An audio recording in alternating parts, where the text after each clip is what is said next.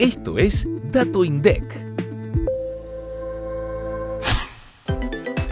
En febrero de 2023, las exportaciones argentinas alcanzaron los 5.230 millones de dólares, un 18,9% menos que el mismo mes de 2022.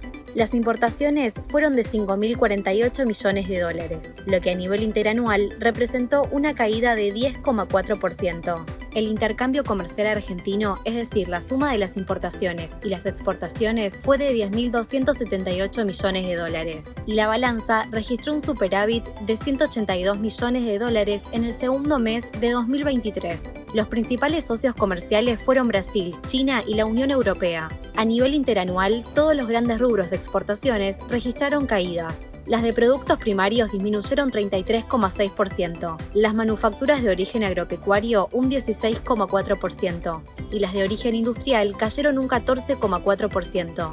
Cinco de los siete rubros de importaciones cayeron en febrero con respecto al mismo mes del 2022 se destacó la baja en el rubro combustibles y lubricantes con una variación negativa del 29,6%. En cambio, las compras al exterior relacionadas al rubro vehículos automotores de pasajeros crecieron un 8,3% y las de piezas y accesorios para bienes de capital un 2,8%. Para más información, escucha este viernes mucho más que un número. Activa la campanita para no perderte los próximos episodios.